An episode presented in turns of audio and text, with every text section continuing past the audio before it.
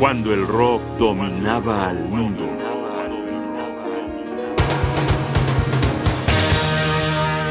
El lenguaje de la intuición.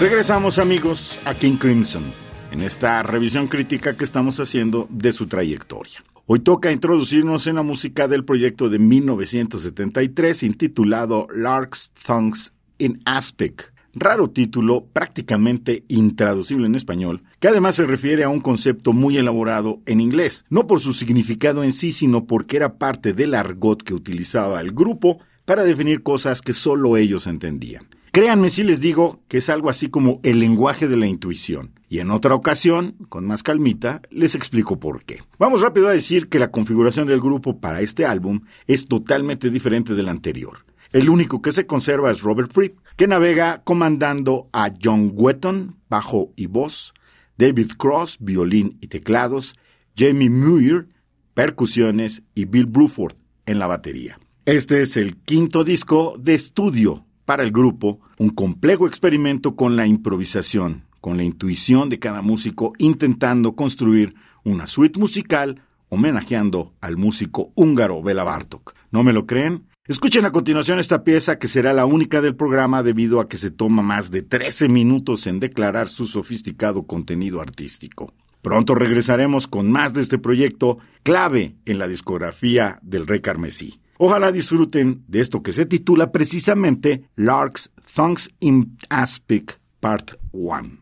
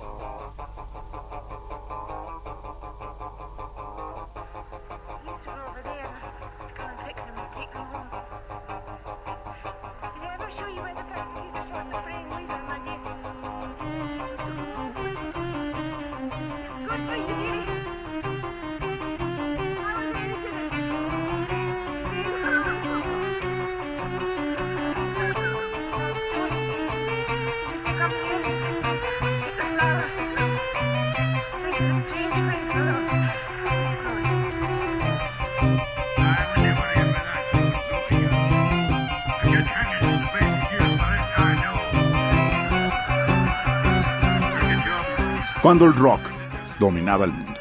Un programa de radio UNAM. Producción y realización Rodrigo Aguilar. Guión y conducción Jaime Casillas Ugarte.